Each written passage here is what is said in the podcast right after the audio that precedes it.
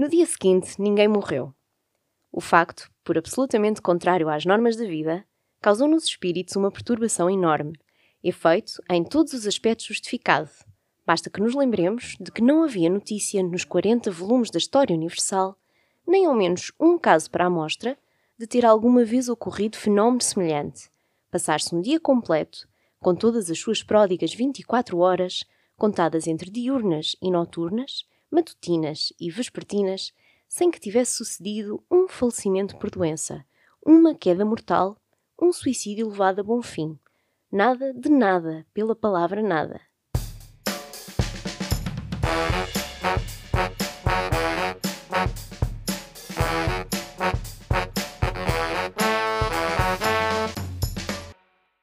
Olá, bem-vindos ao Contracapa, o podcast onde vamos falar de livros e leituras realizado na Escola Superior de Educação e Ciências Sociais do Politécnico de Leiria. A sugestão de leitura de hoje é-nos dada por Marta Oliveira, pulseira de investigação da ESEX. Bem-vinda, Marta. Obrigada, Mariana. Que livro é que nos trouxeste hoje? Então, eu hoje trouxe um livro chamado As Intermitências da Morte e é escrito por José Saramago. Qual o motivo da escolha deste certo?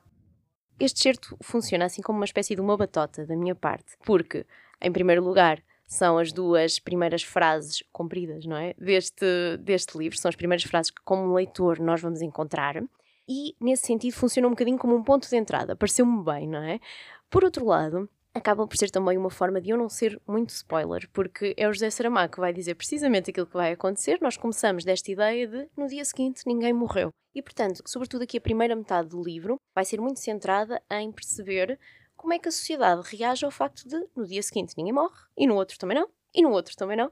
E, portanto, quais é que são as entidades aqui que vão beneficiar e uh, sofrer as consequências desta morte, desta entidade, uh, desta lei da vida, uh, deixar de existir como a conhecemos num determinado país. Portanto, é a minha forma de deixar assim um, um cartão quase de visita para a leitura deste livro, é iniciar precisamente pelo, pelo começo. O que torna esta obra importante para ti? Eu devo dizer que o meu contacto com o José Saramago começou no ensino secundário por causa da leitura obrigatória na altura do Memorial do Convento. E é então o contacto que eu tenho com, com o José Saramago, que era imposto na altura, portanto era obrigada a fazê-lo. E eu preparei-me um bocadinho para essa situação, porque já tinha tido feedback de algumas pessoas que tinham lido José Saramago, e sabia que não era propriamente a escrita habitual, sabia que havia frases longas, sabia que os diálogos eram um bocadinho uh, estranhos, não tinham ali os travessões, havia muitas vírgulas, poucos pontos, e então eu, eu, já ia ali com algumas resistências.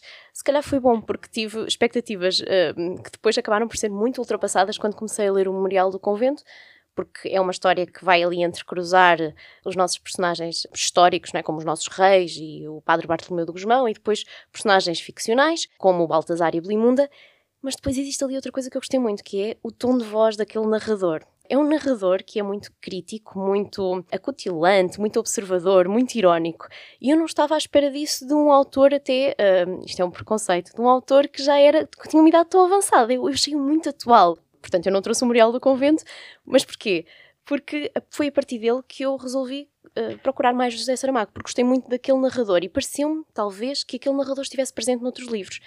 Este foi o primeiro livro que eu peguei uh, dele sem ser obrigada, para começar a lê-lo e para perceber se efetivamente esse narrador existia noutros.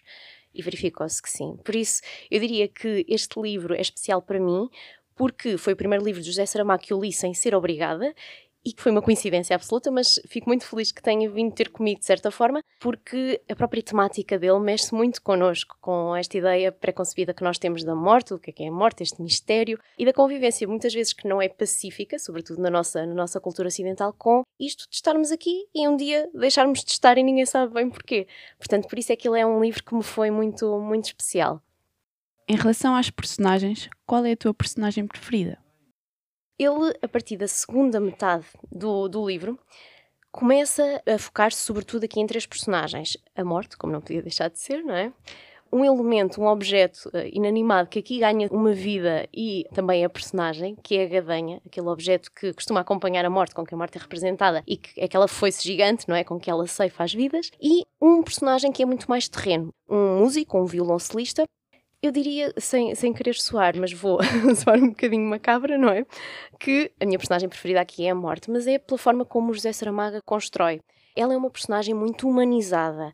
Ela é, ela é quase frágil. Ele hum, a transporta para um mundo muito terreno. Nós, às tantas, sabemos exatamente qual é que é a roupa que a morte traz vestida naquele dia. Ele coloca-a quase como sendo uma ela é uma funcionária administrativa, de certa maneira. Não é ela que decide quem é que morre, quem é que não morre. Ela tem uns arquivos onde todos os dias aparecem as pessoas que vão morrer e, portanto, ela limita-se a cumprir as ordens de alguém. E nós começamos a desenvolver uma certa empatia por aquele trabalho que, afinal, é muito chato, é muito burocrático que ela tem de, de fazer. E, portanto, eu acho que a morte está muito, muito bem construída aqui. E é um personagem que, que eu acho que José Saramago consegue aqui uh, levar neste livro de uma maneira muito peculiar. De uma forma geral, o que é que gostas mais na obra? Além desta questão do próprio narrador, do tom de voz deste narrador que eu gosto muito, que é muito observador e assim muito sarcástico a dadas alturas, até porque faz uma crítica, quer nós queiramos, quer não, da própria sociedade e da maneira como nós vemos a, a morte e a vida também. Para além disso, eu diria que o José Saramago parte desse cenário hipotético, concretiza-o, leva-nos a acreditar que aquilo é verídico e depois faz-nos refletir acerca dessa possibilidade que é completamente remota, não é? Ou que nós imaginamos como altamente improvável, que deixe de existir a morte e nós ficamos verdadeiramente enrolados naquilo, nós compramos aquela ideia. E ele faz isto também noutros livros, por exemplo, é o caso da Jangada de Pedra, em que ele imagina o que seria se de repente a Península Ibérica se descolasse de França e ficasse à deriva como uma nova ilha, como é que a Europa se relacionava com esta nova ilha, com esta nova sociedade. Um, é o que acontece, por exemplo, também num ensaio sobre a cegueira, que também tem estado muito, muito em voga né, nesta altura. Se a população de repente começasse toda a cegar sem se perceber porquê, como é que a sociedade reagia, e ele explora muito os próprios limites do ser humano. A partir de que momento é que nós conseguimos ter empatia, a partir de que momento é que nós começamos a tornar-nos seres desprezíveis, e ele neste livro explora muito esta, esta questão da condição humana, a, a maneira como nós lidamos com, com a morte. Em relação a José Saramago, o que é que te cativa mais? Primeiro é uma pessoa que hum, defende muito os seus valores, defende muito os seus ideais, e eu admiro isso, a questão de ele defender verdadeiramente aquilo, aquilo em que acredita. Por outro lado, há aqui outras questões, nomeadamente o facto de ele ser basicamente um autodidata. Ele nasce numa família muito pobre uh, na, na Gulgano, uma aldeia chamada Azinhaga. De certa forma, aprende por ele tudo. Acaba por desenvolver trabalho como funcionário público, depois também na área do próprio jornalismo. Uh, não, não, preciso dizer, não é que é o nosso único prémio Nobel uh, da literatura, esperemos que haja mais, mas para já é o único, portanto é altamente reconhecido por aquilo que fez. E tem aqui este pormenor de ele publica o seu primeiro livro, que se chama A Terra do Pecado, aos 25 anos, e depois só volta a pegar verdadeiramente na escrita já nos seus 50. E nessa altura produz muitos, muitos romances. Eu acho isso maravilhoso porque é aquela ideia de nunca é tarde demais. E eu acho que isso é válido para muitas coisas na vida. Ele costumava até dizer que tentava compensar, de certa forma, os anos em que esteve parado, ali aquele intervalo, para produzir muitas, muitas, muitas obras. Ele, ele durante aqueles, as suas últimas décadas de vida, ele produziu mesmo muitos, muitos romances. E, portanto, eu diria que é toda essa conjugação de fatores, o facto de gostar da maneira como ele se representa no livro, mas também de algumas características pessoais dele, que obviamente depois passam para, para os romances que ele cria, que me levam a gostar muito deste autor e a querer sempre eh, procurar mais livros dele. Se tivesses de imaginar um cenário ideal para esta leitura, qual seria? Eu sou aquela pessoa que lê assim antes de adormecer. Um, 10 minutinhos ali antes de dormir. Só que o mal deste livro é que não dá. porque uma pessoa não consegue ler só 10 minutos, porque ele é um livro que nos leva mesmo a pensar. Então, eu diria que se calhar o cenário ideal era um dia tranquilo, com tempo, para a pessoa poder, sem dúvida, apreciar com calma, refletir um bocadinho. E nunca é uma leitura muito solitária, porque este narrador fala-nos de uma maneira muito presente. Nós sentimos quase ali a companhia dele, ele está-nos a contar a história ao ouvido. Portanto, é uma leitura que eu recomendo assim para, para uns feriados, uns fins de semana longos, umas férias. É, é uma leitura que cai muito bem nessa fase. E por fim, que palavra é que escolherias para definir este livro?